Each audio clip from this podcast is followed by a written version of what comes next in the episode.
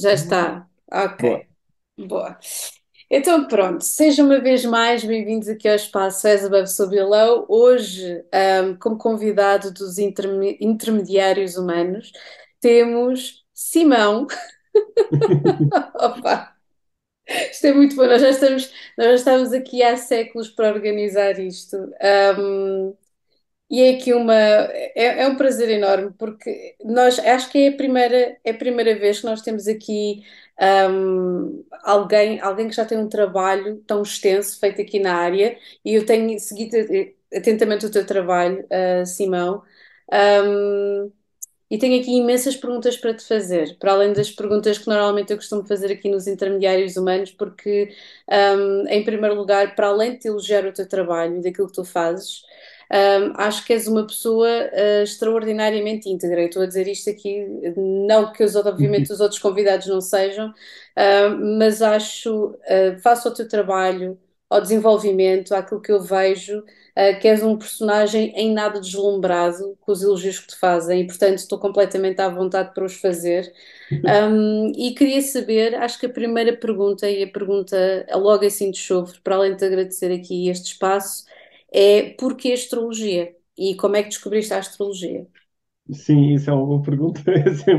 É logo, um, logo, é, logo, assim, começamos as perguntas fáceis. Logo. Um, eu descobri a astrologia a jantar em casa de uns amigos, para dizer a verdade. Ou seja, quer dizer, todos nós já, já ouvimos falar de astrologia, já ouvimos falar de signos, já uhum. certamente já, tinha, já me tinha cruzado com muitas dessas coisas, mas um, foi uma vez, estava em casa de uns amigos cuja mãe estava a estudar astrologia uhum. e quis fazer. E tu tinhas que idade? Tu tinhas que idade? 21, acho eu. 21, 21. ok. okay. Foi na altura da quadratura do Urano. Um, e, e, então ela pediu-me para pediu os meus dados e fez um, meia dúzia de comentários sobre, sobre os meus elementos e estava a começar a estudar, por isso é que também estava com esse entusiasmo que desaparece rápido. Eu acho que às vezes, depois há uma altura no eu não, desaparece no sentido em que eu às vezes estou nos jantares e prefiro não estar a fazer astrologia todos os jantares, sabes o que eu quero dizer? Já é tipo, parou, eu não vou parou, querer saber de mais ninguém, eu não quero saber quando é que vocês nasceram. Exato. Hoje à noite não há signos, não há casas, não há nada. Tanto, Mas nesta altura ao início ainda estamos a fazer a toda a gente sem parar. Exato, os casamentos ah. batizados, é, é, é e ela fez-me fez alguns comentários que eu achei uh, que eu achei muito que eu achei muito giro e que eu achei muito interessantes e quis, e quis estudar mais. Foi mais ou menos assim. Eu já tinha contacto com o Tarot antes, eu comecei uhum. um, o contacto com o Tarot muito cedo, para dizer a verdade, e também a minha mãe era, era cartomante e por isso sempre houve cartas, sempre houve formas de adivinhação em minha casa, para dizer a verdade. Não foi nada que me fosse estranho, mas depois a astrologia eu apaixonei-me mais nessa, nessa fase nessa fase. Ok, interessante. Então o tarot veio antes da astrologia, é isso? Sim, eu comecei a deitar tarot com do, uh, 12, 13 anos, é verdade. As primeiras ah. vezes era, fazia na escola, fazia para os alunos, fazia para os professores. Muito bom! Sim, comecei, comecei muito cedinho com cartas. Ok, eu tenho que acrescentar uma coisa que há bocadinho eu fiquei no Simão, Simão Cortês, peço desculpa, é assim que se ah, diz, não, certo? Eu, eu, eu cortei aqui logo, Simão Cortes, não, Simão Cortês.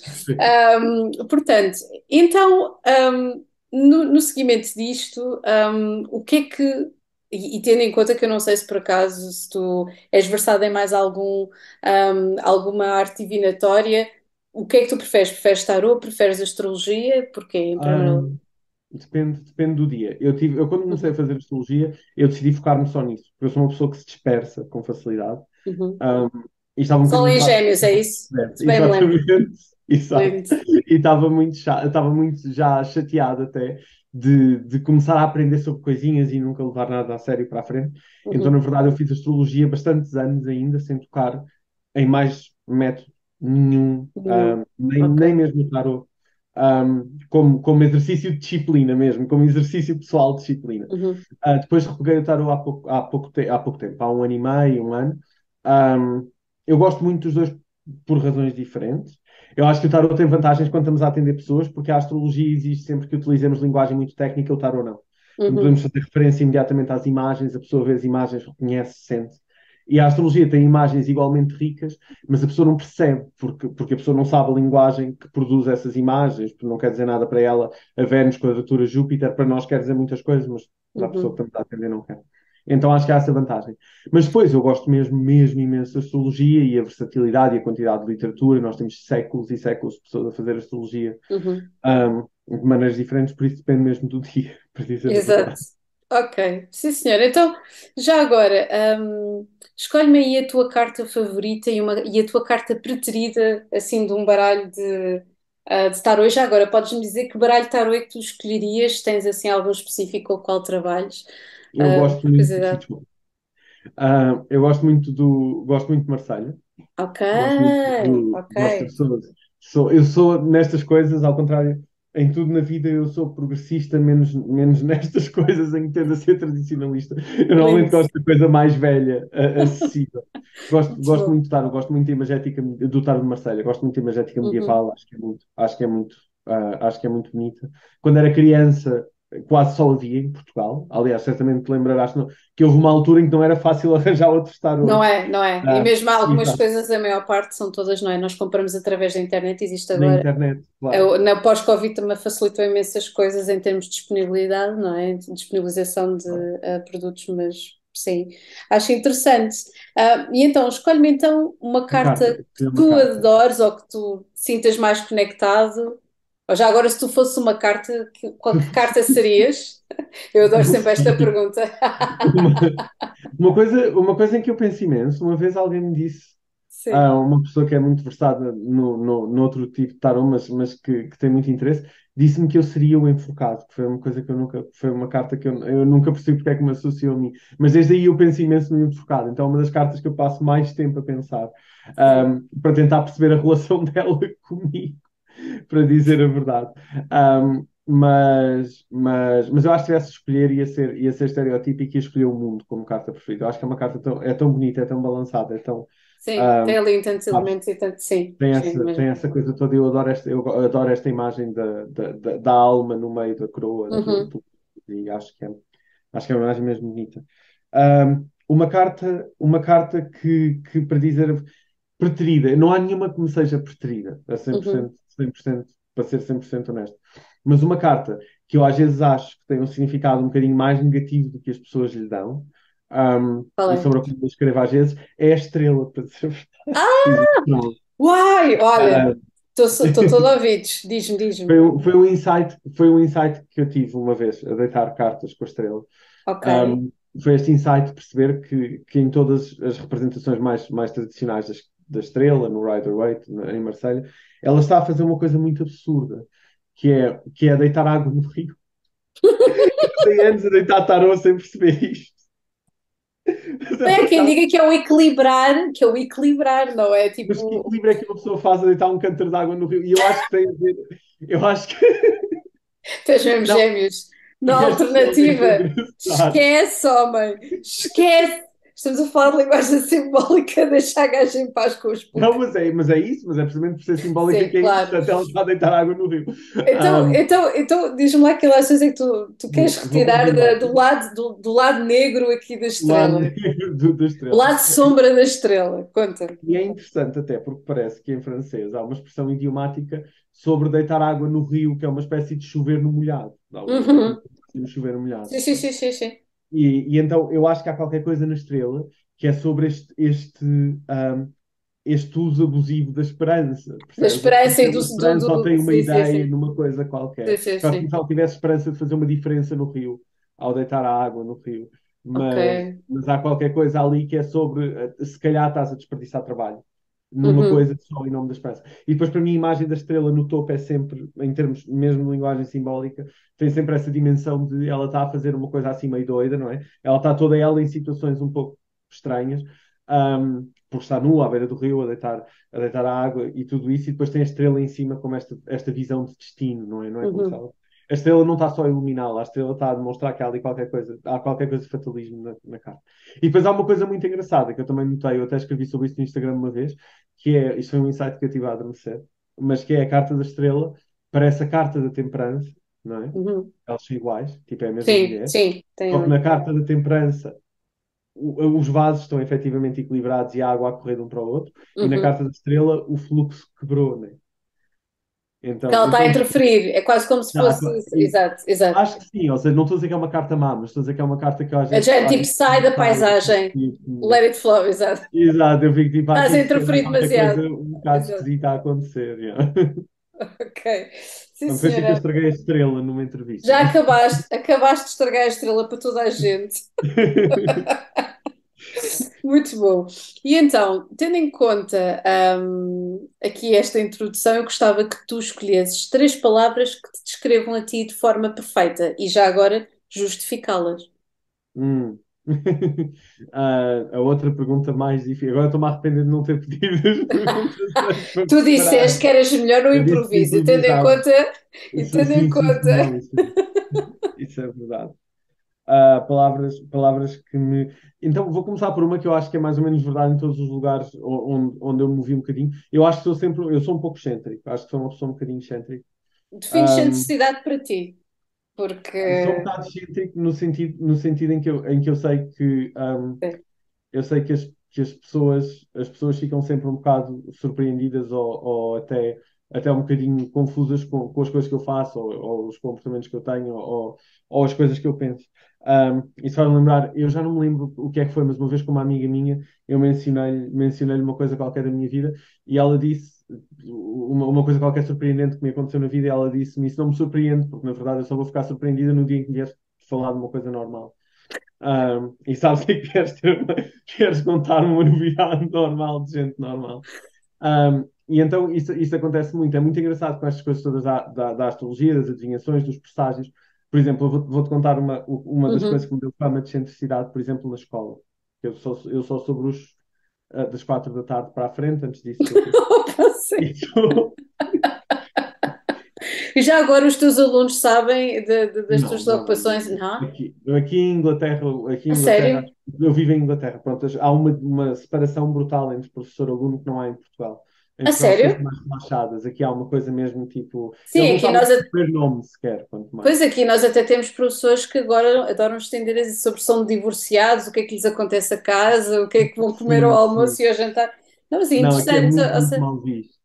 Esse a tipo sério? Muito mal vistas. Sim, muito mal vistas mesmo ainda. Ok.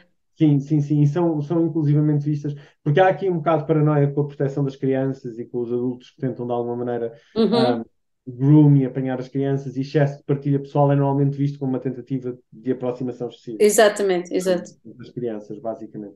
Mas, então eles não sabem, faz tudo mais engraçado. Então, por exemplo, em Inglaterra há uma superstição muito antiga, que uhum. é a uhum. superstição das, das pegas, que é quando há uma, uma canção de embalar que tem a ver com o número de pegas que vês, quer dizer uma coisa diferente. Sim, sim, ah, sim. E quando tu vês só uma pega é azar. E muitas vezes Apenas uma. só uma pega. Uhum. Mas há uma maneira de afastar o azar que é fazer continência à pega. Estás a gozar? A sério, isto é... Não, mas isto é tipo cultura folclore popular inglês. eu apanhei isto, eu apanhei isto de um, de um amigo meu que faz sempre continência à pega. Vamos, vamos começar a fazer a todas. Eu vou começar Exatamente. a fazer a todas. Então sou uma pega rabuda, daquelas com a cauda comprida. Um, e, e eu, eu, eu não consigo ver a pega sem fazer continência se não houver duas. Já... Pronto. E eu tenho janelas na sala de aula, evidentemente. Muito bom, podem soltar os fogos. Uh, isto é um peixe imenso. E então, às vezes, quando passa uma pega, a aula para mais ou menos, não é? Eu tento ser discreto, mas o primeiro passo é olhar à volta a ver se eu vejo a segunda, na esperança de ver a segunda. E se eu não vejo a segunda, eu faço uma continência rápida. E claro que há os que apanharam. Pronto, então este, eu tenho sempre um bocadinho estes comportamentos desajustados porque sou sempre uma vez um aluno oh, em de explicações descreveu-me como sendo anacrónico, não é? Tenho estas coisas tipo fazer astrologia medieval, estou sempre a ler um texto medieval, no outro dia estávamos a, a ter de mudar de casa, a arrumar os livros, e a minha parceira estava-me a perguntar: precisamos do Paracelso, uh, precisamos do John Dee, e, e, e, então precisamos do William Lilly, e de repente era só estes livros, sabes, do, que qualquer mago do século XVII teria, mas que uma pessoa normal não tem. Exato. Pronto, lá não apareceu uma pega a meio do processo e tu tens de fazer continência alguma coisa. Elas, elas, elas ainda por cima parece que andam a passar mais tempo sozinhas agora, então é. Tem sido Muito bom, então nós estávamos aqui nas três perguntas. Isto vai ser Entendi. complicado porque o meu ascendente é gêmeos, portanto, um, uh, um começa com a divagação e o outro termina. Três a palavras tentar, para ti. Três claro, palavras também para ti. estou a tentar fazer com que não. ah, Estou a tentar tirar a pressão de ter dizer as palavras. Depois eu acho que sou. ah, Eu diria professor, eu adoro ensinar. Adoro, amo, Ok. amo, amo, é a coisa que eu mais gosto Uhum. de fazer. Sempre, sempre foi, desde que eu fiz a primeira vez. É daquelas coisas que eu consigo fazer que é quase, quase não é trabalho. Com os, com os gremlins é trabalho, mas então Com os com os gremlins. não, não, é, não, é trabalho. Muito. Então, ahm, adoro, eu comecei a ensinar. A primeira vez que eu ensinei foi, na verdade foi sozinho, mas assim, a primeira vez que eu comecei a ensinar bastante foi, foi no CEIA, com o João Medeiros, foi a escola Uhum. onde eu estudei Astrologia. Um, e adorei imenso, eram cursos intensivos de fim de semana, eram 20 horas, 22 horas no fim de semana, eu adorava e parecia mesmo que não estava a trabalhar. Um, e desde aí já ensinei em muitos contextos, coisas de Uhum. astrologia, coisas que não são da astrologia, não é? Um, como, como na escola, que são línguas e tal, mas, mas sempre, sempre amei, é uma coisa que eu adoro. Gosto mais que dar consultas, para dizer a verdade, para ser franco. Gostas mais Um, de transmitir, ok, do que, do mais que essa. Uhum. é, Sim, é porque mais o, o, todo o contexto, não é, de, de, de atendimento um, a alguém acaba por ter uma componente uh, específica que não é, obviamente, debitar informação e que tem que se adaptar e, uh, obviamente, todo, todo Claro, o claro, estilo de linguagem e a forma como tu vais falar é diferente, eu entendo. É uma coisa assim, ele ali a roçar a parte terapêutica, um, quase. Mas um, estavas, a- estavas a dizer, portanto, professor, uh, excêntrico, excêntrico, estamos a dois terços, portanto só falta uma. Mas não estou, a última é que eu não estou a ver. Um, eu acho, na verdade, e, e contrariamente ao que parece, eu acho que sou bastante tímido. Eu não sou tímido quando estou, não sou tímido aqui porque estou a falar contigo e é uma situação dois para dois em que eu estou a fingir que não estamos a gravar. Mas eu sou, eu faço isso há bocado. Por isso é que eu reajo de maneira esquisita com os, reajo de maneira esquisita com os elogios. Por isso é que a minha conta de Instagram é muito, muito calminha, eu vou fazer as coisas, mas eu acho que às vezes tenho, eu tenho este uhum, caranguejo. Eu tenho uma dimensão, tenho uma uhum. dimensão bastante, bastante tímida, um, com a qual, com a qual. Bem, mas I, I guess como- então, peraí, mas como é que isso se concilia, se tu achas que genuinamente és ah, tímido, como é que isso concilia com ah, o passar de, ah, de informação, ou isso em, em, em, em, em contexto social e não em contexto de ensino, acho que é mais, sentes, ah, acho, é isso? acho que é mais um bocadinho em contexto social. Acho também que há uma Uhum. questão com, com um, dar aulas em que há quase uma questão de atuação. É quase como se tu. Há uma É questão um de acting, ok, quase, não é? Tipo, ok, tu não estás. Não, é quase como se não estivesse a ser genuíno. Mas, mas uma coisa que eu acho que muita gente nota e que fica surpreendida é quando eu estou fora destes contextos específicos em que eu consigo atuar bem, em que eu consigo agir bem. Eu uhum, depois sou super tímido, ou sou super calado, ou sou. um, eu vaguei sempre esses dois lados, entre esses dois lados. Esse lado uhum. muito falador dos gêmeos e um lado muito mais calado. um, e tímido do, do caranguejo. Então acho que isso é uma parte, uma parte Uma importante coisa do, mais moody e mais observadora, claro. Ok, sim, senhora.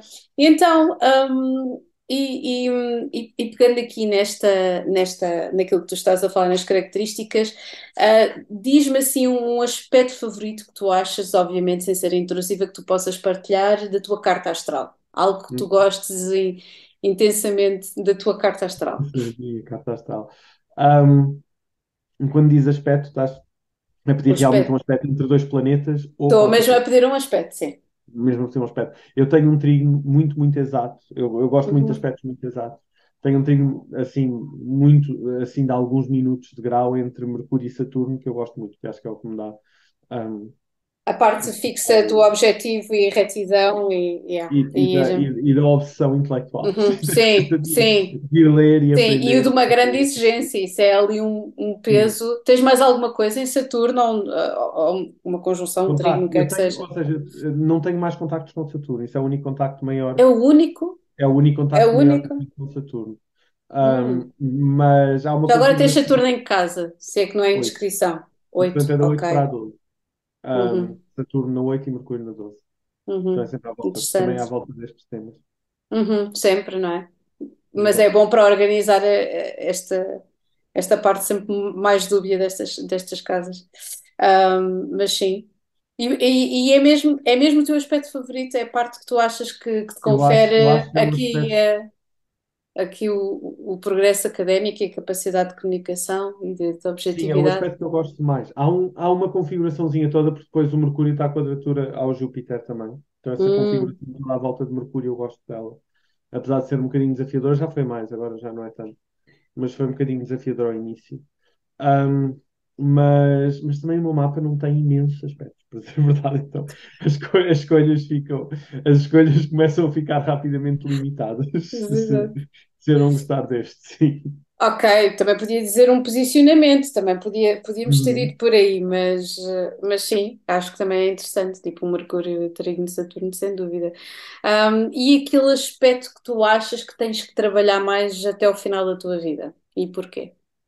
Ah, no mapa astrológico. Uhum, Eu diria, deixa eu pensar.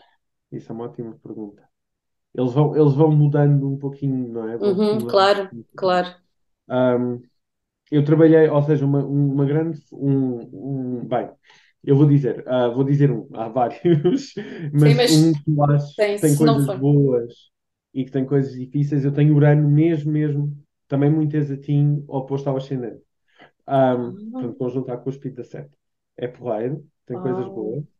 Ah, tem coisas maravilhosas, mas, mas resulta numa data de. Ou seja, para mim, aquela coisa que eu estava a dizer, ser difícil ter um compromisso como tive com a astrologia, destes exercícios que eu tento fazer para não estar constantemente a mudar de coisas, não estar constantemente a mudar de assunto, não estar constantemente a mudar de círculo de amigos. Eu tenho uma, uma coisa muito, um impulso muito grande na direção de resistir, por assim dizer, Uhum. ah, de resistir à, à, à, à estabilidade. A Ah, estabilidade. Sim, o Urano faz isso Portanto, automaticamente. claro, Eu, claro. te- portanto, é eu tenho um tento Júpiter em quadratura com o Urano, que é assim uma coisa do arco da velha. Ah, é tipo tiro no pé, mas eu consigo, eu consigo compreender. Ah, pronto, é o que é, e uma pessoa vai trabalhando naquilo que pode. Ahm, e agora, ahm, tendo em conta as, as análises muito ah, interessantes que tu fazes, diz-me assim, de cabeça, daquilo que tu te possas lembrar, obviamente, um mapa astral. ahm, que corresponde a alguém que tu gostasses muito de conhecer, seja esta pessoa morta ou viva, não interessa. Diz-me Uhum. assim um mapa que tu achas particularmente interessante. Ahm, eu não sei se gostava de conhecer, mas o meu mapa favorito sempre, o meu mapa favorito sempre, eu acho que, que qualquer pessoa que já me conheça ou tenha tido aulas comigo sabe Uhum. é. O meu mapa favorito sempre é o mapa do, do Dom Pedro I, do Dom Pedro da Dona Inês. E é, e é incrível, porque é um mapa que ahm, nos chegou. Nós temos muito poucos mapas de reis Sim, sim, claro. Por todas as razões e mais algumas, claro. Claro, mas havia, havia um, um astrólogo da corte na altura Uhum. que, ahm, que registou mais ou menos quando é que ele nasceu. É daquelas coisas, quer dizer, é sempre, nós nunca sabemos, porque, porque obviamente ele nasce perto do, do nascer do sol e, portanto, nós, eu, eu percebo que há Dá para calcular mais, sim. quando vem Uhum. esta conversa de que o rei nasceu perto do nascer do sol, parece um bocado peto, não é? Uma data de reis nasceram perto do nascer do sol, supostamente, e tu ficas de género, ok. Sim, Mas, entre o nascer do sol e pôr do sol, Exato, nasceu, exato, nasceu, neste dia, mas seja, seja como for, eu acho que há, acho que há boas razões para acreditar, até porque a corte tinha um, um astrólogo na altura e, e isso era levado mais ou menos a sério. Um, é um mapa, é um mapa extraordinário, é um mapa que eu amo, uh, porque obviamente ele fica conhecido por causa da história de amor com, com, com a Dona Inês de Uhum. Castro, e, e ele tem esta conjunção absolutamente perfeita por um minuto de grau de, de Plutão e Vênus na 12 em Hum. peixes. Um, Uou, eu acho pois. que é uma imagem, acho que é uma imagem extraordinária para, para depois a dimensão mítica que Claro. mítica que se gera e da, e da rainha coroada morta e tudo isso. Ah, e para mim é sempre extraordinária esta, esta imagem Peixe na astrológica. 12. Olha, por acaso essa já está já tá anotada. Muito Está no bom. meu, tá, eu tenho lá o mapa no meu Instagram, se quiseres depois. Tens? Depois Está vou, tá vou buscar. Se calhar já. Uau, ok. E é, su- é surreal 12. para mim porque as pessoas não parecem prestar muita atenção a esse mapa. Eu encontrei, quer dizer, não fui eu que o encontrei, não, não fui, não fui eu que estive a, a vasculhar. Um, foi num, num livro do, do Luís Ribeiro e da Helena Avelar que se chama Astrologia Real, tem vários Real. mapas de Uhum, reis e coisas assim. Mas eles nem prestam particular atenção ao mapa, especialmente porque eles são tradicionalistas nessa altura, já estão a começar a abandonar os seus pessoais e não prestam atenção. um, é esse aspecto que eu acho que é o aspecto mais interessante do mapa, apesar de haver outras coisas interessantes. uhum, Mas claro. depois também nunca encontrei ninguém particularmente fascinado com ele, o que me parece estranhíssimo, eu que Pedro é I era escorpião, não é? Era o escorpião. Escorpião, Ele, Pedro I. Sim. Não, não, não, não. Não, Carneiro. diz-me. Carneiro. Ah, ok. Eu, por acaso, não sei porque tinha sempre fe- feito assim a associação com o escorpião automaticamente e acho interessante. Tem, Mas mas tem a coisa do Marte, tem é? aqui. É, desculpa, exatamente, acaba por ser a mesma coisa e acho interessantíssimo. Ele tinha mais algum aspecto com Plutão, para além aqui desta, Ele, desta conjunção com Vênus, isto é. eu me lembre, porque eu também não, não, não, não eu, eu Sim, eu estou a tentar puxar pela. Tipo, do Ele género, ele vai-me dizer tudo.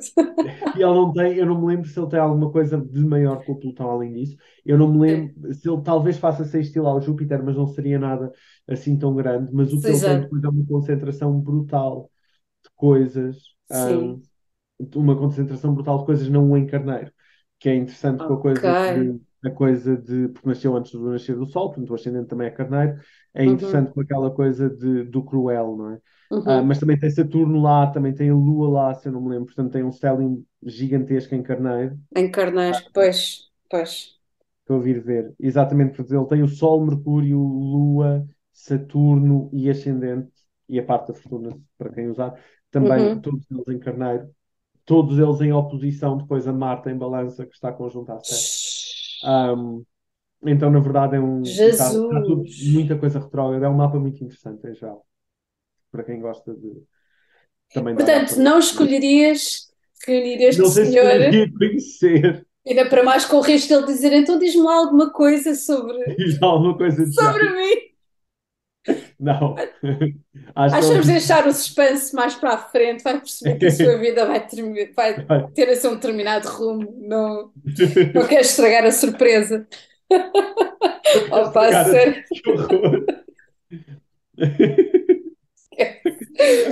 Pronto, ok. Então temos Dom Pedro I. Não é isso, Dom Pedro II é que era escorpião. Dom Pedro II. Não, Dom Manuel II é que era escorpião. Dom Manuel II é que era escorpião. Acho eu. Acho eu. Eu não, não conheço o mapa, então talvez. Jesus, não, é que esse. esse não, peraí, peraí, deixa-me só ver, porque eu acho que uma é que era? Qual, é vez. que foi, qual rei de Portugal é que era? Não, porque eu na altura. Porque eh, tão poucas pessoas falam dele. É, exatamente. 15. Sim. 15 de novembro. Ah, porque, Sim. claro, porque é o último, mas muito pouca gente fala, porque já foi É. depois do Rei Escolhido Sim, e já mas é, sabe. é- e, é, e é assim, a maior parte das pessoas não, nem sequer sabem do, do, do cognome do homem. Ele teve imenso tempo em Inglaterra, foi, pronto, eh, literalmente escorraçado, mas ainda, eh, quer dizer, evitou completamente associar-se na altura ahm, a qualquer tipo de ditadura militar ou à figura de Salazar e foi sempre financiando ahm, certas obras, eh, por exemplo, a Cruz Vermelha e etc. Ele tem imenso trabalho humanitário um, associado a favor dos portugueses em, fora de Portugal e é, é incrível. A maior parte das, ele tinha mesmo, é mesmo assim um personagem que mesmo à distância conseguiu intervir em muitas, em muitas situações políticas na altura. E eu gosto desta coisa do por trás das, ou melhor aqui nos bastidores que é muito escorpiónico. E se calhar daí foi aí que eu não tem nada a ver mas uh, fui associar por acaso já não sei quantos reis é que nós tivemos escorpiões, mas tipo, houve uma vez que eu andei a fazer uma lista. Sério, tudo. Não- Andei a fazer uma lista e ainda, ainda existiam uns quantos, mas pronto. Hum, agora, pegando aqui na, na parte de, de astrologia, porque eu acho que já não sei se foi hum, ah, numa entrevista que tu fizeste há uns tempos atrás, ah, a dizer que ias manter sempre, e espero que esta, atenção, espero que esta pergunta não seja intrusiva, mas também se for, Uhum. tu dizes, Margarida, no can do, passa à frente, que é, ah, tendo em conta ah, o teu grau de desenvolvimento e preparação, e vemos obviamente o contexto daquilo que se faz em Portugal, ah, não haveria um desejo teu de dar um salto de, hum, de seres só ah, professor e académico e desenvolveres e escreveres um, nesse sentido de dedicares totalmente, apenas totalmente à astrologia, sentes que ainda não existe essa, essa condição, porque obviamente todos nós Hum. temos que pagar contas e, essas, e, e, e nesse sentido é complicado, mas ah, os teus planos continuam em, em viver eh, em Inglaterra, regressas pontualmente a Portugal. O que, como é que tu estás a ver aqui este, esta Hum, tua, é a tá? tua evolução exatamente em termos profissionais? Ah. Ou gostas, ou gostas de deixarem aberto, que é isso, Deixarem- Urana, e dar a marretada de género. Eu não vou para onde vocês acham que eu vou. Qual for, qual será a evolução natural da coisa. Já estou a ver, não sei. Como No Dubai, no Dubai. Deus é que me guiam e mais ninguém, não é? Exatamente, uma coisa qualquer. Daí eu a ter achado interessante, porque eu acho que em quase todas as tuas entrevistas as pessoas perguntam sempre isto, por exemplo, não voltas cá e uma pessoa dá-te palco e vamos fazer palestras e não sei o quê, e tu é Uhum. sempre assim uma, uma coisa um bocadinho ambivalente e acho interessante isso do, do mistério que, que, que vais deixando no ar. Gera, eu posso, posso ten- tentar desmistificar só um pouquinho. Eu, Uhum. go- ou seja, eu, o que eu mais gosto de fazer é astrologia, são coisas. E em- em ensinar, astrologia exato. e coisas. Claro, ensinar em torno disso um bocadinho. Sim, Ah, uhum. tenho sempre, e a astrologia é uma área tão vasta, não é? Por exemplo, agora recentemente tenho focado muito mais ah, com pessoas, e assim recentemente eh, desde 2017, mas para mim é mas muito mais, por exemplo, nas dimensões mágicas e nas tradições mágicas em torno da astrologia, não só, da, não só de tipo fazer previsões ou de, de ver, discutir coisas de personalidade. Tá, há sempre Horária, muito sim. Uhum. e portanto, eu gosto muito, gosto muito da astrologia, é o que eu gosto mais de fazer. Voltar para Portugal é-me difícil, eu vim cá para estudar Uhum. um, e, e fiquei. E é difícil porque, porque não é fácil viver em Portugal. Não é? Eu gosto muito É, sim, com certeza. E é, e é difícil, ou seja, vivendo num país que é um bocadinho mais rico, tem um bocado mais de qualidade de vida, em, Uhum. que- em que efetivamente eu posso ter o dobro trabalhando o mesmo ou menos, um, que é um, é um bocadinho difícil a ideia de voltar. Isso é que nos tem impedido, nós gostávamos Uhum. de voltar a Portugal, adoramos Portugal, vamos a Portugal com relativa frequência, cada vez menos agora, estamos cada vez mais com vidas laborais ocupadas, ocupados. mas, mas isto, isto é a principal razão. Eu sei que as pessoas querem que eu faça palestras em Portugal e que eu tenha palco e tudo isso. Eu também tenho alguma noção que, por exemplo, as coisas que me interessam em astrologia Uhum. não são sempre as coisas que vendem mais. Não é como se eu Exato. fosse Uhum. numa, pla- não é como se eu fosse no pavilhão Atlântico ou, ou na Mel Arena agora. Eu ainda sou do tempo de, eu saí de Portugal ainda era pavilhão Atlântico. Não é como se eu fosse Éramos todos. Não te preocupes que isto é tudo. Exato. É como se eu fosse estar na Mel Arena com aquele cheio a falar da astrologia ou coisa do género. É um, é um pouco Eu ainda sou do tempo do escudo. do escudo, exato. Então, em parte, em parte, para mim, há uma questão aqui também de cada vez mais, por oposição ao meu, ao meu, ao famoso Urano de que falámos, tentar ser um pouco realista em termos das minhas opções. Agora, aquilo que para mim, aquilo que eu adoro imenso é fazer astrologia em língua portuguesa. Eu faço algumas coisas aqui, Uhum. ah, mas nunca tive uma particular vontade, por exemplo, de lançar um curso só para um público inglês aqui, ou de tentar, Uhum. muita gente que vai tentar apanhar os, os- o pessoal que tem interesse nestas coisas da Califórnia e por aí fora, e eu sempre, para dizer a verdade, tive muita vontade de fazer estas coisas em português. Eu tentei, uma altura, durante a pandemia, tentei fazer uma ou duas coisas em inglês e, e, e não, não, não me apeteceu, não vibrei muito com aquilo e por aí fora. Eu gosto de fazer as coisas Ok. maioritariamente para Portugal e para o Brasil. Ah, gosto muito de fazer as coisas em língua portuguesa e agora com a internet as pessoas são muito menos fechadas a fazer coisas online Claro, exato. Uhum. anos. E por isso tenho um pouco, tenho um pouco essa oportunidade. Eu gostava de dar o salto, estar só a fazer astrologia. Eu já vivi, quer dizer, já estou na astrologia há sete anos, mais ou menos, a fazer coisas. Tanto que eu tive este momento horroroso. No outro dia, uma senhora veio a uma consulta e disse: Ah, já fiz uma consulta contigo. Eu perguntei: Ah, foi quando? Foi há um ano ou dois? Ela disse: Não, foi há sete. E Já estás a velho, Simão. Ah, pera, Simão, estás a ficar velho eu também, então. não, e não é só isso, há aquela coisa sempre para mim que eu sou uma espécie de astrólogo principiante, ou que estou agora, ou que sou uma espécie de pessoa Não, nova gente, na está a astrologia, contar, porque, está a está contar. a chegar há décadas já. Portanto, eu não- então já houve fase em que eu vivi só da astrologia, durante a pandemia vivi só da astrologia, por Uhum. exemplo, tive várias fases na minha vida em que vivi exclusivamente da astrologia. Não vivi bem, bem, mas vivi exclusivamente da Mas astrologia. viveste, pronto, Exato. estás cá, estás Eu- eu sobreviveste. contar a história.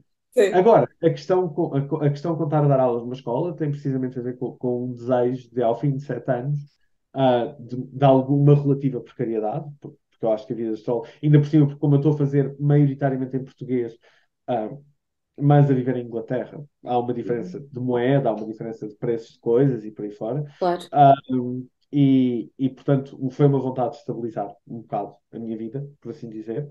E depois, se ela estabilizar muito, muito, eu volto a fazer só astrologia. Boa. Pronto, isto é a resposta, é a resposta honesta e desmentida. É a resposta. Muito obrigada, Simão. Tendo em conta aqui a tua literal vocação barra queda Uhum. hum, na comunicação e, ah, e no ensino, hum, qual é que achas que é a tua principal missão, diga-se de passagem, ou trabalho a desenvolver na astrologia? Qual é que achas que é, hum, que é, que é o ensino, que é a investigação, a parte mais académica? Um, o que é que tu achas? Um, eu, eu acho, que, acho que é uma dimensão intelectual, não tem de ser académica, uma pessoa Uhum, de dificuldades rapidamente, uhum, sabe? Um, nós, há muitas limitações também na forma como nós fazemos as coisas na faculdade, uhum, e, e porque há as coisas que não podemos dizer, e há as, as narrativas a que temos de subscrever por defeito, e todas estas coisas. Portanto, não, não é que eu queira ficar na faculdade. Um, eu, quando acabar o doutoramento, acho que as faculdades acabaram para mim, sabes, um, bater três vezes na madeira, porque, porque já disse isto muitas vezes antes e depois acabei sempre cá batido. Mas se os deuses quiserem, um, é, o meu, é a minha última aventura nas faculdades. A tua última encarnação na, na minha última faculdade. encarnação em termos de faculdades depois Sim. Vou fazer outra coisa. Eu gosto muito de, mas eu gosto muito de pensar sobre a astrologia, gosto muito de, Uhum, gosto muito da dimensão filosófica da astrologia por um lado, gosto uhum, muito de ensinar e gosto muito de escrever à volta dela.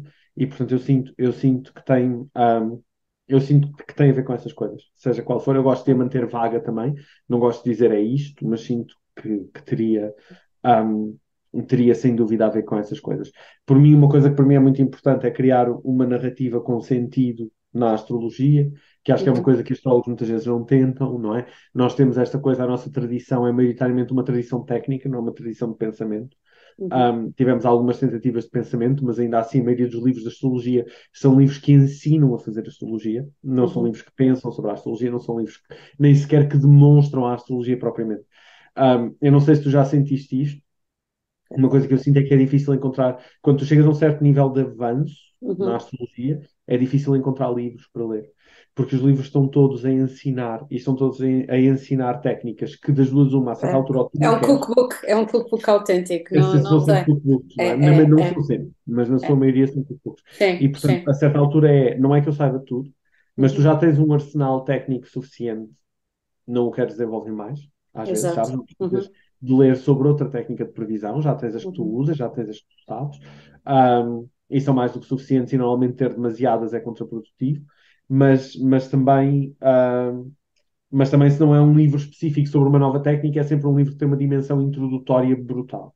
Há Uhum. poucos livros que, que caem fora destas coisas. E a maioria que cai um bocado fora destas coisas são livros mais antigos, não é? Uhum. Claro, quando tu vais mesmo à, à raiz das coisas, eu gosto Exato. sempre. Pois, exato, é por isso que deve-se começar sempre pelas referências bibliográficas, quer que seja, e tu às vezes vais ver a, a- a- a repetição, de, ou melhor, quer dizer, às vezes nem é a repetição, é a ausência de face, à, face àquilo que está, um, que está no conteúdo, que é, que é das coisas que, eu, que às vezes me flipam mais, um, mas sim, flipam, flipam mesmo, já, Não, já desde há muitos anos.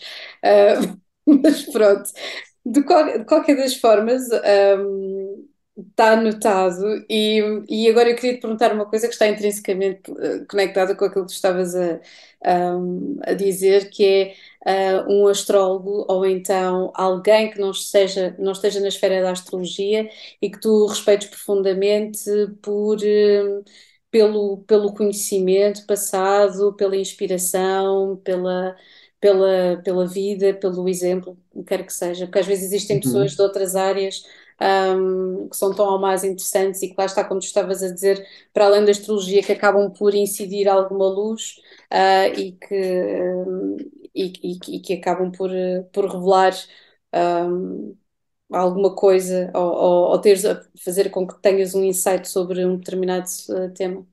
Uhum. A, a pessoa que me.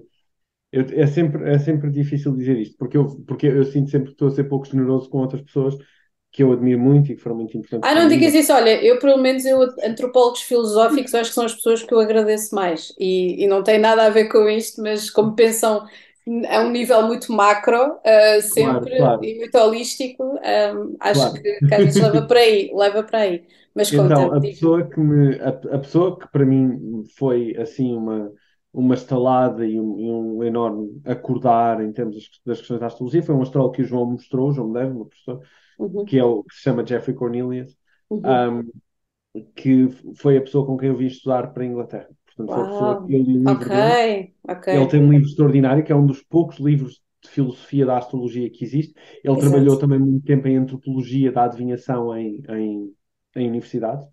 Um, e, portanto, ele também é antropólogo. também tem esse lado antropológico, Vá lá, Mas ele começou como astrólogo, portanto, ele foi, ele É foi, foi tipo eu, estás a ver? Ele começou como astrólogo e depois foi para a academia um bocadinho nessa direção. Um, é um astrólogo inglês, é muito velhinho agora, tem 80 e tal anos, e, e, e eu li, quando eu li o Moment of Astrology, foi uma, que, que é um livro que se tu gostas desse tipo de coisa, eu acho que Uhum, deves imen- imensamente ler e uhum. espreitar, um, que é um livro tão extraordinário sobre a astrologia, discutir história da astrologia, a discutir filosofia da astrologia, todas essas coisas, como é que ela é praticada, como é que ela tem sido praticada, como é que o debate tem sido visto na sociedade, quais é que são os erros que nós próprios, enquanto astrólogos, de muitas, muitas maneiras tomamos quando. Uhum, discutimos com, com cientistas e com essas pessoas que nos odeiam do fundo do coração. Algumas. Do fundo do coração. Exato. Foi, foi um livro que foi, que me- que foi tão avassalador, um, que a única coisa que eu pude fazer foi literalmente mudar de país para vir estudar com ele. E, e foi engraçado, porque eu depois acabei por estudar um pouco de astrologia com ele, mas eu comecei por estudar com ele na faculdade, ah, pela, pela razão óbvia e única de que eu não tinha muito dinheiro, para dizer a verdade. Nem sei como é que mudei de país às vezes quando penso nisso. Um, quer dizer, saber sei, mas foi, Já tinha de foi, ser. oh.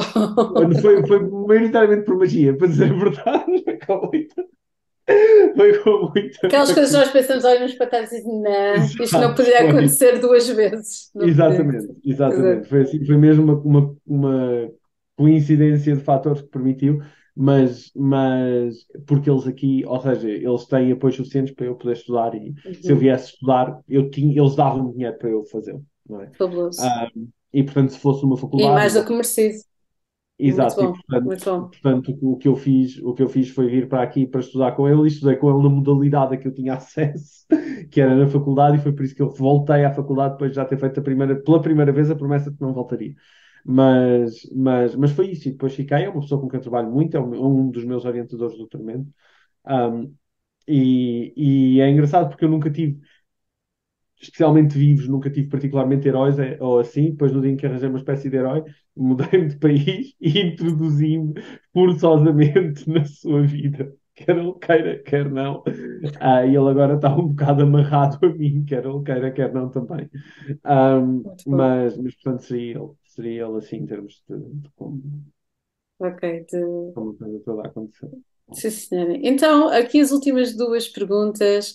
Um, uma aprendi-se assim um bocadinho ao que tu estavas a dizer eh, anteriormente sobre preconceitos sentidos ou alguma, alguma censura que tu tenhas sentido por fazeres aquilo que tu fazes, principalmente no início. Obviamente, isto com o Uhum. passar do tempo bate e resvala, não é? Poderá às vezes alguma, haver algumas, algumas limitações, mas no início é mais complicado.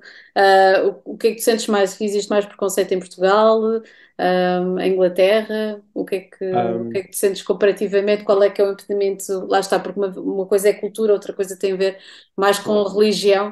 Uh, pobre e mal enjorcada, acho em Portugal, não é? O que nós temos mais é, é, o, é o país cheio de católicos não pratica- praticantes. Mas, uh, mas sim, mas, mas conta-me, qual é que é a tua eu diria perspectiva por razões, ou seja, eu diria por razões diferentes, são diferentes, são Uhum, preconceitos diferentes. Ou seja, eu uhum, sempre estive muito ciente da questão do preconceito com a astrologia, porque eu próprio tinha, não é? Tive a minha fase de rebelde adolescente, a minha mãe era cartomante e o pessoal da minha, muita gente da minha família tinha mais este lado. A minha fase de rebelde adolescente foi ser cético. e, ahm, É daí a astrologia, não é? Que a Jana está com uma coisa exática, exata Não, que pode não, ser, de certa exato, não, mas forma. a astrologia foi depois, porque Foi antes muito disso depois, exato, mas do. Exato, exatamente, porque assim, no meu início de faculdade, no meu grito de, no meu grito do Ipiranga como pessoa independente era ser super cético e super ateu e tudo, tudo. E o que é que tu pensaste antes de, antes de. Quer dizer, tu tens a dimensão de. de- de- tu és professor de, de inglês, já não sei se, qual, qual é que é. O que, o que é que tu lecionas ah, ah, eu aí? dou espanhol francês, na Ah, verdade. da espanhol e francês. Também podia Sim. ser inglês, whatever. Ah, que mas para. ingleses, não dá para. Eles não têm interesse em aprender. podia ser com sotaque um, quezinho de Tuga. Exato, Eu vou exatamente. apanhando cada vez que vou lá, gente. Falar sobre astros. Não, mas, eh, um, mas então, letras. E o que é que tu terias pensado para além da astrologia? E para além daquilo que tu fazes? Haveria mais Ah, alguma pois, área que tu. claro, eu, eu sempre gostei muito de línguas e, portanto, eu estava a Uhum, estudar linguística na, na faculdade. Eu estudei linguística na faculdade. uhum, Um, e depois tive um bocado em, em ciência cognitiva e, e era investigador quando comecei a, uhum, a ok. Portanto, já estava, a, já estava a construir uma carreira académica na altura. Um, e depois desisti. Existi porque, porque, era, porque me apercebi, ou seja, que, que o rei vai nu nestas coisas, genuinamente, tipo, em termos de tudo aquilo que nós pensamos um bocado que é a ciência e todas essas uhum. coisas, o rei vai um bocadinho nu. E obviamente agora é o astrólogo a dizer que o rei vai nu e, e, já ninguém leva a sério, mas quando eu não era astrólogo também já via que o rei ia nu e já fazia. Exatamente, está tudo cheio de variáveis parasitas. aliás, eu não sou, eu não acho que o, rei, que o rei vai nu porque sou astrólogo, eu sou astrólogo porque a certa altura percebi que o rei ia nu. Um, e efetivamente, sabes, eu tive, eu tive um percurso, eu estava a ter um percurso extremamente bem sucedido, eu, inclusivamente, uhum. Ah, uma das coisas que eu fiz muito, muito cedo, eu comecei a trabalhar aos 18 num, num laboratório de investigação uhum. em, em Ok. Uhum. Um, e portanto, as pessoas gostavam de mim, depois deixaram de gostar, mas, mas gostavam de mim ao início. E porquê que deixaram de gostar? É por causa da astrologia? Não, porque eu era, não, não, não, foi por causa da astrologia, foi, foi, ou seja, foi Urano, foi Urano a falar. difíceis e houve coisas que eu fiz mal, também era um puto, não é? A trabalhar no laboratório, as coisas acontecem. Mas, mas inclusivamente, eu muito cedo fui para um dos melhores laboratórios do mundo estagiar na minha área. Portanto, eu tive, assim, é. foi em 2013, portanto foi há 10 anos, quando eu tinha que idade é que eu tenho agora? Quando eu tinha 19 anos para fazer 20, quando eu fiz 20, é verdade, fiz 20 mal cheguei, eu tive um, um verão a estagiar um dos melhores laboratórios da minha, da minha área em Harvard, um, em, em Boston. E, portanto, tipo, eu tinha, tinha, tinha assim uma carreira académica, tipo, super promissora e, tipo, e as pessoas achavam que eu ia ser o fim da picada e todas essas coisas. E, efetivamente, foi só um conjunto de desilusões em torno do que era o projeto da ciência e do que o projeto da ciência promete e todas essas coisas, porque, porque é tudo sobre bolsas e é tudo, e toda a gente aldraba dados, e eu nunca tive num laboratório onde as pessoas não fizessem uso criativo dos dados e da estatística de tal maneira a dar a volta à coisa e para poderem publicar.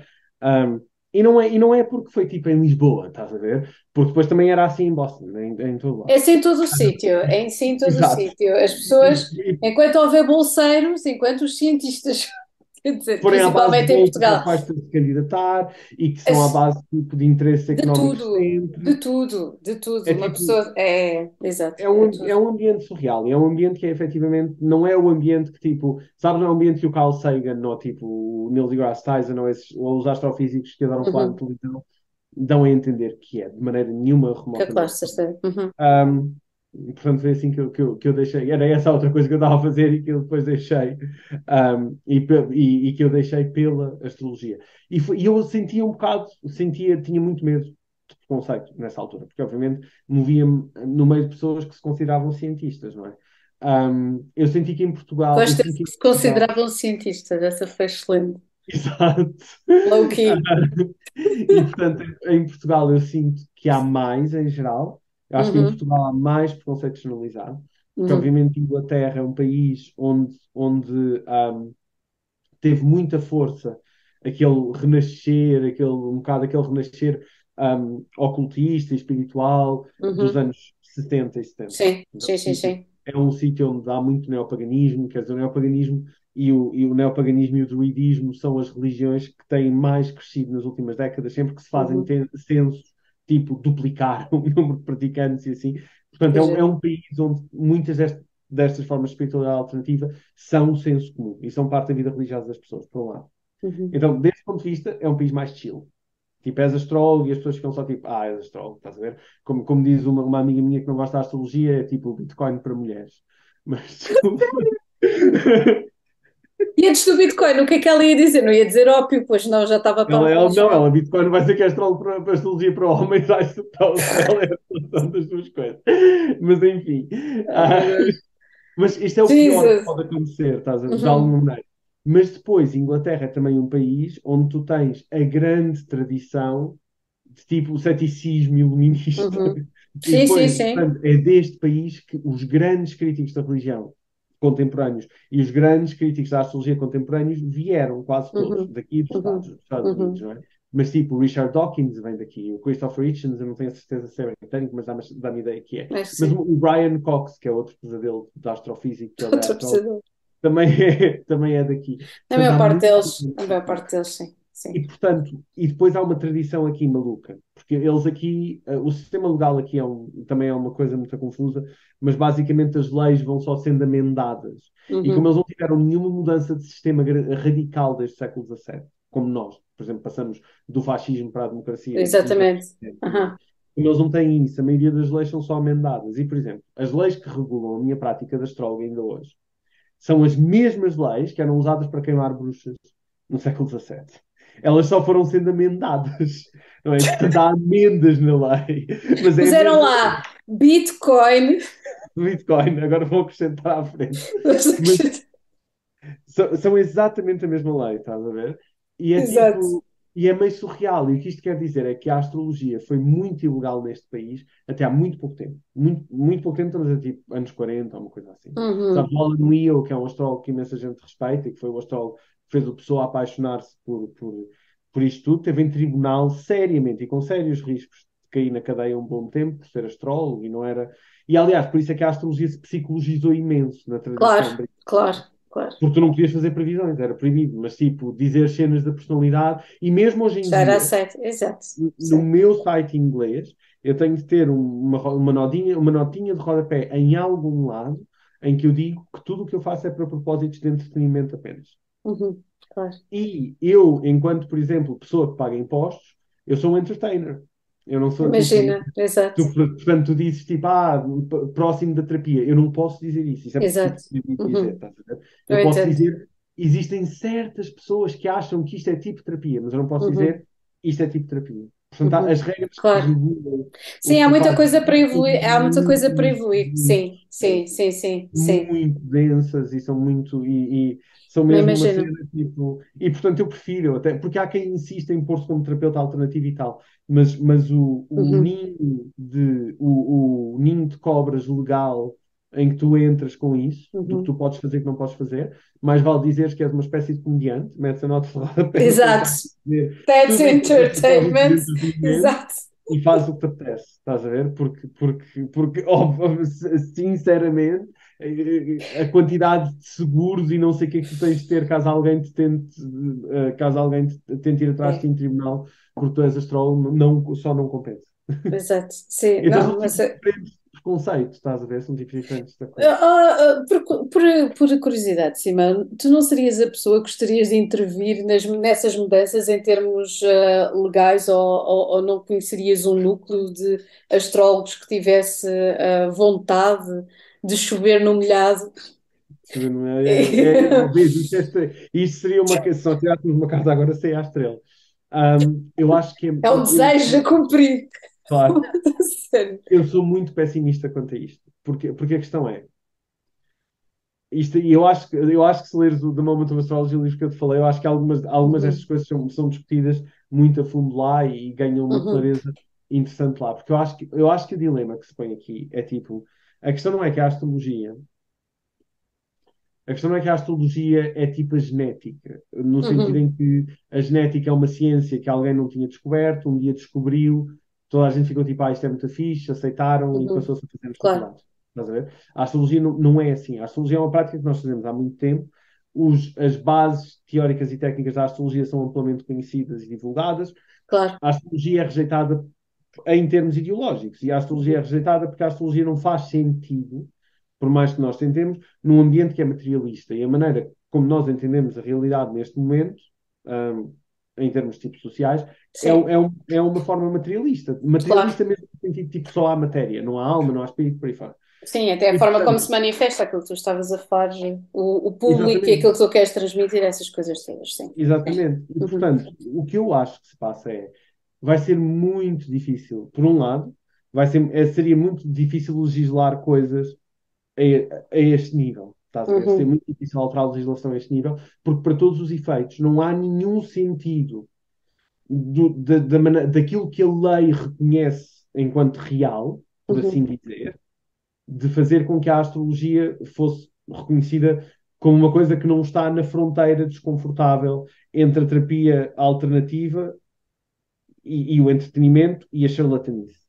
Uhum. Não há, não há maneira de descrever a astrologia de outra forma com a linguagem que te é permitida, a não ser, talvez, a religião. Só que é muito difícil, porque para tu conseguires reconhecer uma coisa como tipo uma, uma ideia mais religiosa, tu normalmente precisas ter um lugar de culto. E nós não temos um lugar de culto. Portanto, legalmente também não íamos propriamente conseguir ir por essa via. Então acho que há mesmo aqui um dilema que é inultrapassável, a não ser que houvesse, se alterasse radicalmente o entendimento que é a realidade. Mas eu também não sei se seria muito melhor alterar o entendimento que é a realidade. Porque se nós começamos a permitir uma perspectiva metafísica na lei, quem vai ganhar esta luta são os católicos não praticantes de que estavas a falar. Uhum.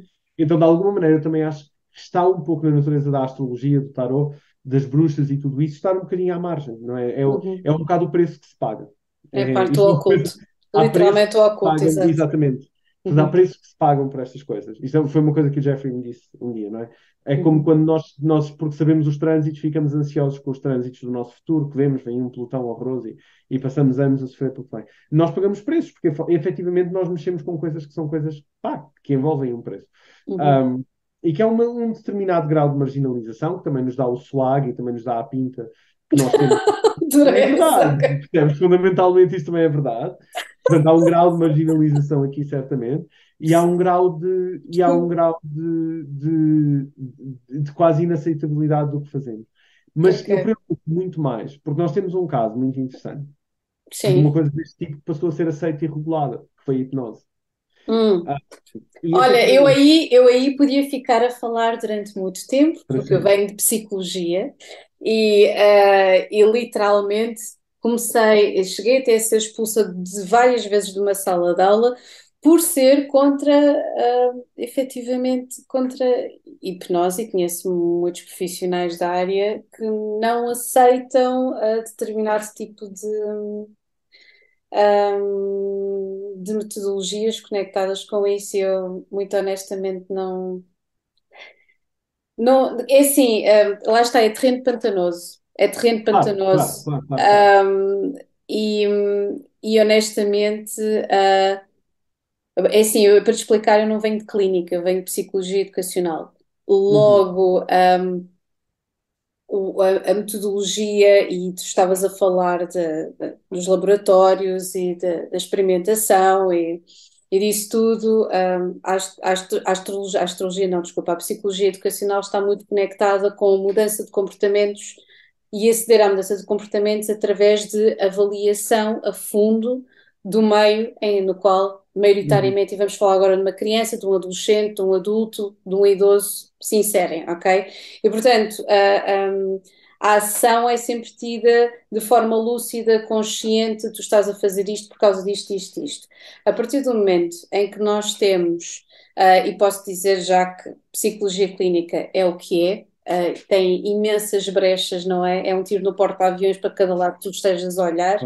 Uh, as DSMs, para mim, uh, eu nem vou comentar porque não tenho paciência, e foi exatamente por isso que eu não fui para a psicologia clínica, que eu não tenho, porque essencialmente é quase como se fosse, são, são, é, é, é, é a realeza que, que, que, herdou de certa forma a psicanálise, e, e mais metade, para mim, sinceramente, é folclore porque resolver um, intervir é, é, é, é, mais, um, como é que eu ia dizer, e, e aquilo tem de ser feito é no real, é no acontecimento, é intervir junto ao comportamento e analisá-lo. E uh, para mim, se calhar, é mais interessante uh, tu, tu tomares consciência de determinadas coisas que tu fazes mesmo de forma impulsiva ou automática, uh, ou ruminante, whatever, uh, do que propriamente tu estás a achar que, obviamente, uh, que o teu inconsciente é a resposta para tudo,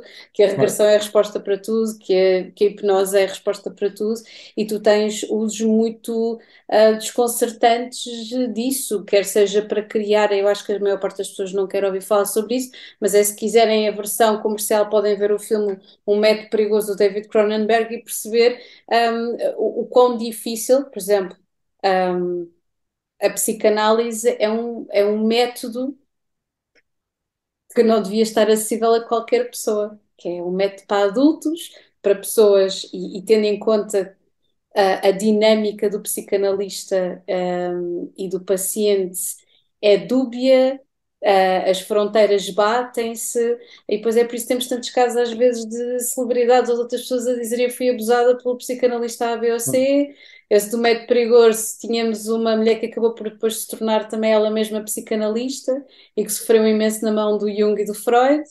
E, e, pronto, e aqui temos, temos, temos aqui barreiras, tudo dava a sexualidade na altura, como sou inconsciente, a única coisa que, que proliferasse é a sexualidade, não existe mais nada, é?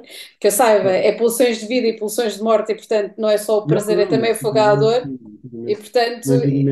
certamente. Sim, sim, e portanto, apá, não, eu, eu sou aquele personagem que foge do Lacan, foge do Freud, eu, para, para, pronto, para qualquer sítio que eu olho. é engraçado, eu acho, eu acho piada ao Freud, mas eu acho piada. Quando eu digo que eu acho piada ao piada... Freud, meu doutoramento, mas não quer dizer que como animal é mitológico, eu acho piada ao Freud Exato, como, como, animal mitológico, porque se eu conhecesse.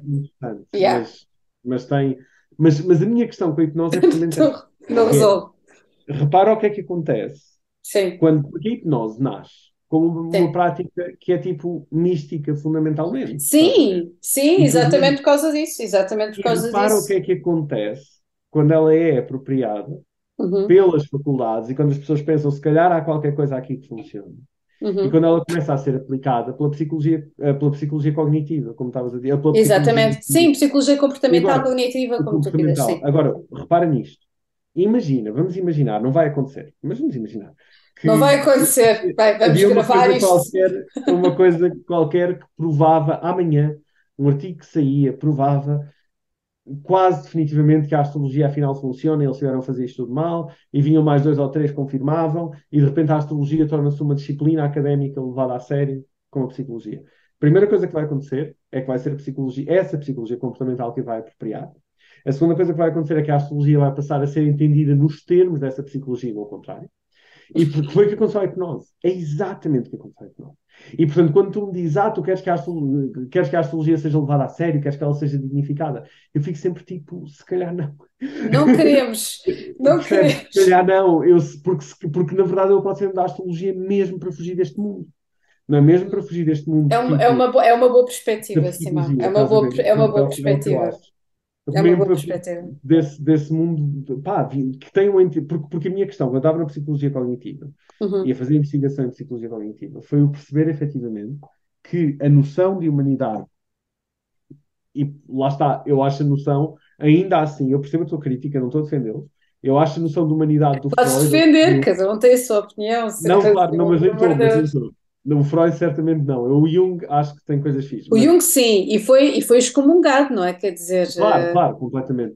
Não, mas, não, é mas eu, mesmo o Freud, eu acho que o Freud tem uma, uma noção mais interessante de humanidade do que uhum. a psicologia cognitiva hoje. A psicologia cognitiva sim. hoje é Sim. é aterradora. Tipo... Porque tu tens, porque tu tens, porque obviamente é assim, tu, tu nunca podes, é assim, Estamos a falar de um personagem que foi referência e que obviamente fez um grande splash, não é? Uh, neste universo, e depois as coisas têm de ser acondicionadas e, e, e, e vendidas sobre, obviamente, sobre uma, uma ideia uniformi, uniformizada, não é? De pensamento racional e que dá a resposta a determinado tipo de, de situações, não é? Ele não queria, eu acho que ele, obviamente, estamos aqui no campo do experimental, o que ele queria mais era experimentar, não é? De certa forma claro, mesmo, não é? Mas eu acho que fundamentalmente para ele, com esta coisa toda, tipo, estas coisas todas absurdas, que eu acho que são genuinamente absurdas, tipo, do inconsciente ser todo de sexualidade e estas coisas, uhum. tipo, as fixações orais e estas coisas Sim, um, as avózinhas e, e, e eu trabalho bastante com ele na questão dos sonhos e teoria de sonhos dele é muito engraçada, mas é claramente também uma treta. Mas, eu gosto mas, do folclore, é isso que eu estou a dizer. Eu a ler isso e respondo de Santo é, António. É, mas é que para mim, tipo, ele, o Freud, o Freud, tem um entendimento da humanidade em que os seres humanos são extremamente complexos, uhum. extremamente multifacetados sim, e tudo. Sim. Eu tenho uhum. ideia que a psicologia cognitiva, hoje em dia, não tem esse entendimento. Não tem, não tem, claro que não. que a psicologia cognitiva olha para as pessoas como computadores avançados. É a, uniformi é a uniformização, não é? tipo, das coisas.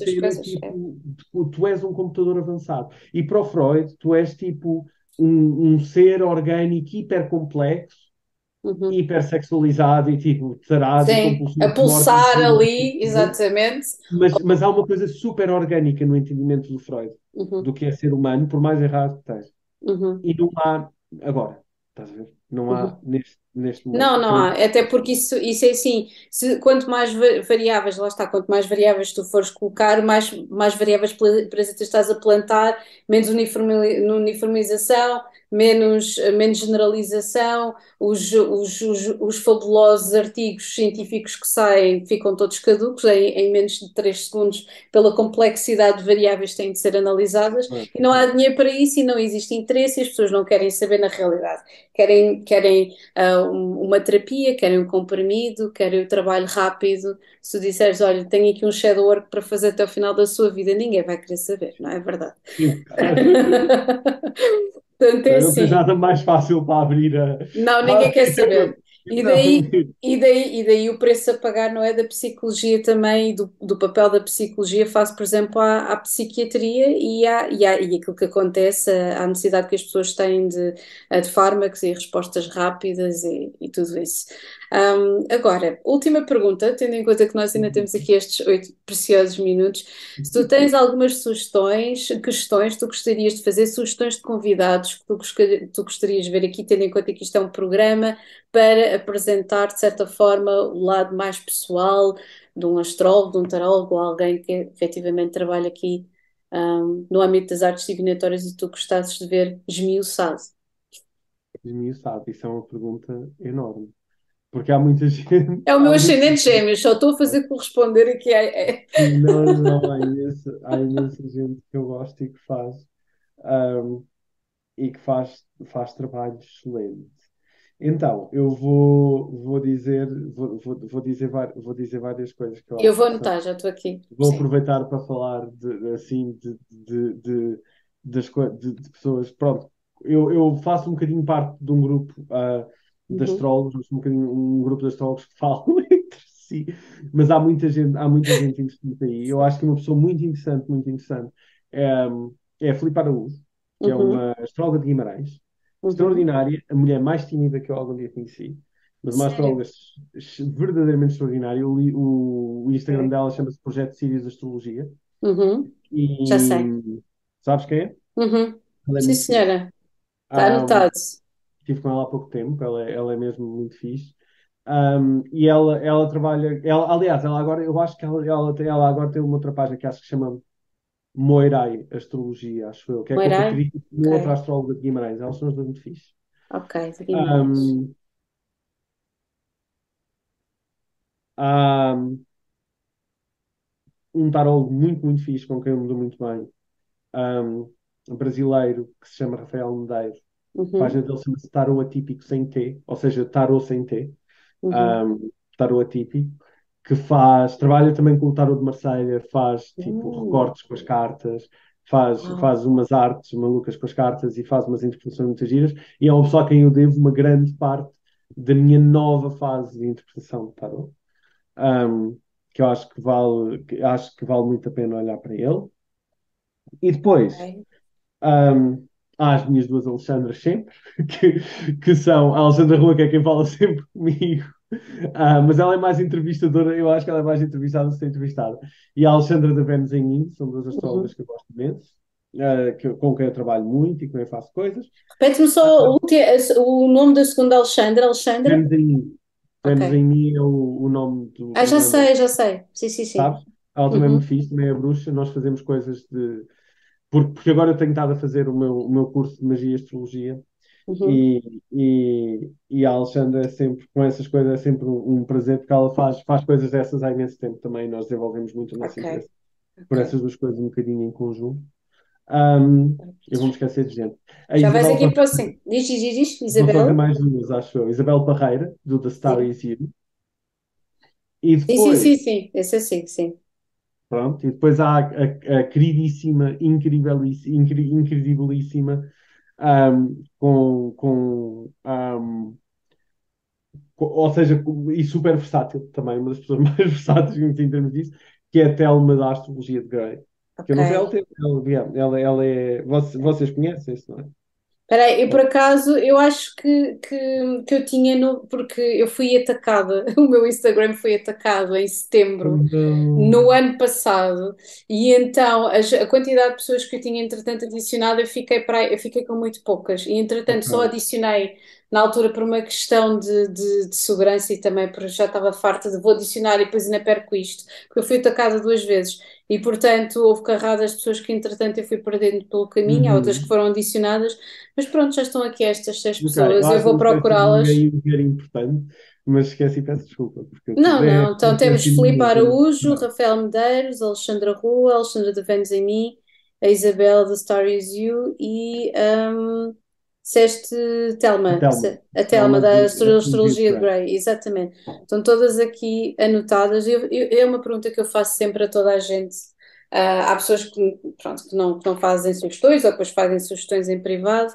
Um, e, mas sim, está tudo anotadíssimo, que é para ver se nós trazemos o máximo pessoal aqui a falar, não só, não só obviamente sobre astrologia, mas também do caminho, que eu acho que é interessante saber se o caminho destas pessoas e ah, opções de vida e o porquê e porquê aquela opinião. Acho, acho que isso, acima de tudo, é interessante, porque isto é uma disciplina de pensamento ah, muito aberta e depende sempre muito ah, da forma como tu, como tu as expressas. Então, oh, lá está, senão nós não teríamos aqui uma Vênus em Neon, uma da Stars e a Astrologia de Grey, porque Claro, os claro, claro, claro. referenciais são sempre muito diferentes e acho isso interessante. diferentes, Acho isso muito interessante, isso é que é o mais interessante. Isso é Portanto, olha, sim, sim, dá pano para mangas. Portanto, olha, Simão, eu espero que tu tenhas gostado. Foi assim uma, uma, uma entrevista relâmpago, agora já podes ir descansar, finalmente. E um grande beijinho para ti e obrigada por ter estado connosco. Muito Obrigada, obrigado. Um obrigada. Beijinho.